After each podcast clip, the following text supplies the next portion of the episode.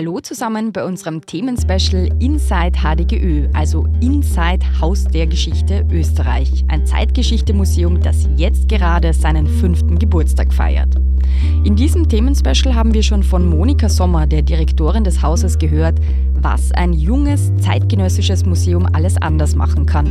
Und von Laura Langeder, der Sammlungskuratorin, wie, was und warum das HDGÖ sammelt und was Objekt Nummer 000.001 ist. Und heute? Heute sprechen wir darüber, wie partizipativ ein Museum sein kann, soll oder darf.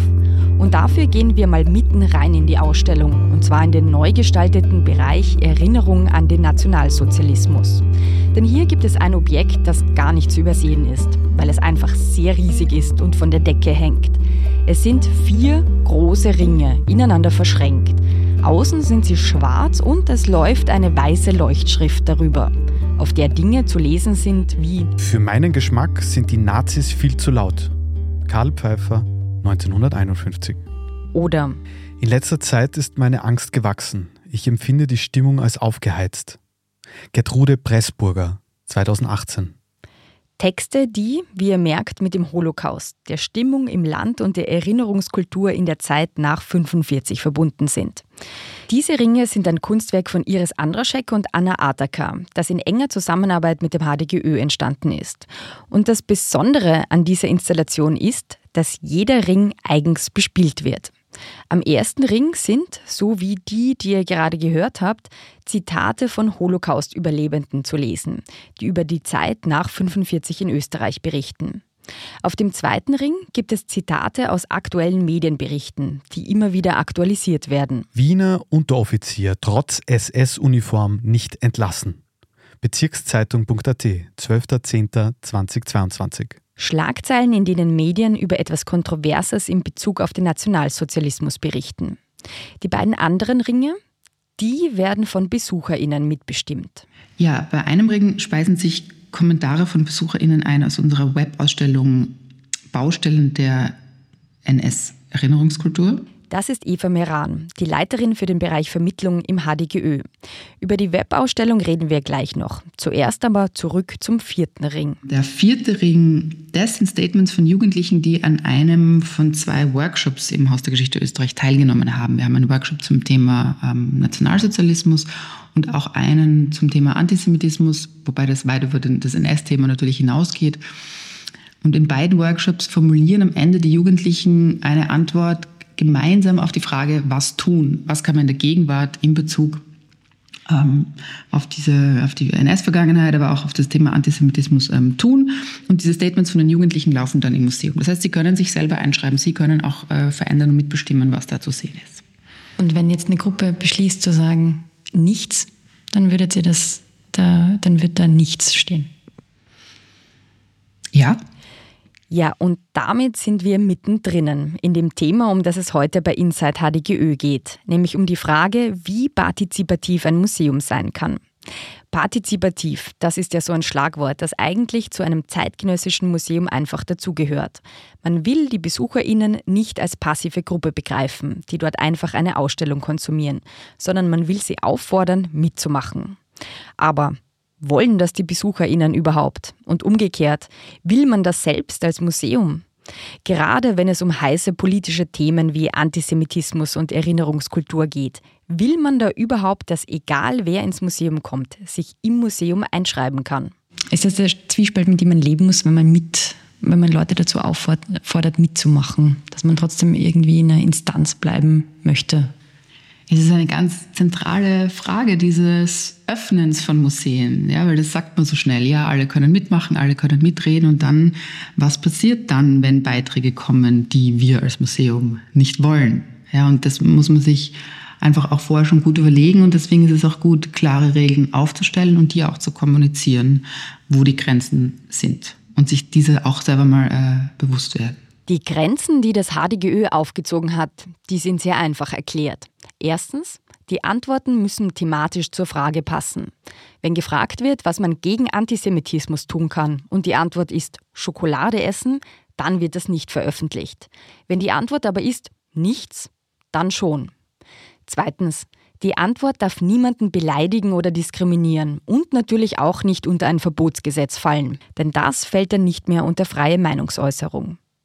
Interessant ist aber vor allem, was das HDGÖ in den letzten Jahren durch diese partizipativen Ausstellungsteile gelernt hat. Denn dass sich das HDGÖ jetzt traut, solche politisch brisanten Fragen zu stellen, das war nicht immer der Fall, wie Stefan Benedikt erzählt. Er ist Leiter der Abteilung Public History und mitverantwortlich für die Webausstellung, die den dritten Ring der Erinnerung bespielt. Eine Ausstellung, bei der BesucherInnen im Museum selbst, aber auch online dazu aufgefordert werden, Erinnerungsorte im öffentlichen Raum zu benennen und zu kommentieren. Die konkrete Frage ist, welche Orte zur Erinnerung an die NS-Herrschaft sind Ihnen wichtig? Wie sollten sie gestaltet sein und genutzt werden? Bevor es diese interaktive Online-Ausstellung, die Regeln und Erfahrungswerte gab, war aber vor allem eines da, große Skepsis. Klar, es ähm, gab auch am Anfang in unserer Gründungsphase von den Leuten, die uns begleitet haben, also von den offiziellen Gremien, aber auch vor allem von anderen Häusern, ähm, große Skepsis zu diesen, äh, zu diesen Formaten zum Mitmachen, wie es überhaupt in Kulturinstitutionen immer eine gewisse Sorge davor gibt, wenn man etwas öffnet, äh, dass man auch Deutungshoheit, äh, die Möglichkeit, etwas unter Kontrolle zu halten, aus der Hand gibt. Ähm, und daher äh, war am Anfang stark unser Kompromiss, eher keine politischen Fragen zu stellen in solchen Ausstellungen. Und wir haben dann die Erfahrung gemacht, dass es genau umgekehrt ist. Dass sich die Menschen nämlich sehr viel mehr und sehr viel besser einbringen, gerade wenn es um politische Themen geht. Also seit sechs Jahren, äh, Entschuldigung, seit fünf Jahren seit der Eröffnung des HDGÖ fragen wir Leute schon, was sind ihre Erinnerungen ans Häuselbauen in den 60er, 70er Jahren. Ähm, das ist ein interessantes und auch lustiges Thema, ähm, aber da gibt es keine Urgency, keine, äh, keinen großen politischen Druck, den Leute empfinden im Vergleich zu, wenn wir fragen, wie soll der Zukunft dieses, die Zukunft dieses sogenannten Hitlerbalkons aussehen? Ähm, und diese, dieses Engagement, das Leute verspüren, das führt auch dazu, dass sie seriöse Beiträge schreiben, weil es ihnen ein Anliegen ist. Ähm, und das ist wiederum der Grund, warum bei uns so viele Beiträge ähm, einfach auch den Kriterien entsprechen, die wir aufstellen. Das heißt, ihr merkt einen Unterschied, ob ihr quasi so lustigere Mitmachfragen stellt, dann gibt es weniger Engagement, melden sich weniger Leute. Ja? Ah, absolut. Also unsere, ähm, unsere Dauerbrenner im Web in Bezug auf die quantitativen Reaktionen und auf die Zugriffe allgemein sind äh, eher klassisch politische Themen oder Themen der Erinnerungskultur. Also bei den Beiträgen zum Mitmachen ähm, gibt es eine große Schere, die aufgeht zwischen Erinnerungskultur einerseits und andererseits Themen ähm, wie eben Energieferien, äh, so lose Erinnerungen eben ans Häuselbauen. Und manchmal ähm, gibt es eben auch eine sehr spezielle Frage, die es interessant ist zu stellen, beispielsweise Ihre Erinnerungen ans erste Überschreiten des Eisernen Vorhangs. Da ist jede einzelne Erinnerung, die reinkommt, ist ein neuer Ansatz für wissenschaftliche Forschungen. Da geht es auch nicht darum, dass jeden Tag zehn Beiträge kommen, aber der eine Beitrag, der im Monat kommt, der bringt wirklich auch das Wissen zu dem Thema entscheidend weiter. Es überrascht mich mit diesen politischen Antworten und gleichzeitig auch überhaupt nicht, weil ich das Gefühl habe, wenn man gewisse, also wenn ich jetzt für mich selbst überlege, quasi, an welchen Punkten der Geschichte habe ich äh, quasi Geschichte erlebt, dann merke ich schon, es gibt so ein Mitteilungsbedürfnis, manchmal irgendwie Leute darüber aufzuklären, wie das denn war damals. Ähm, ja, was ist die Frage dazu? Der Stefan hat schon angedeutet, das ist quasi möglicherweise Teil von einer neuen Forschung. Wo, wofür sammelt ihr äh, mögliche Antworten? Also geht es da nur darum, dass die Leute sich Gedanken machen und mitmachen? Wir sind ein Ort für Diskussion. So steht es zum Beispiel auch im Gesetz, was ziemlich interessant ist, weil ich glaube, es gibt kein anderes Museum, wo im Gesetzestext steht, ein soll ein Diskussionsforum sein. Das hat auch mit unserer sehr späten Gründung zu tun und das ist etwas, was wir sehr ernst nehmen und ähm, sich auch gut mit unserem ähm, Selbstverständnis zugleich trifft.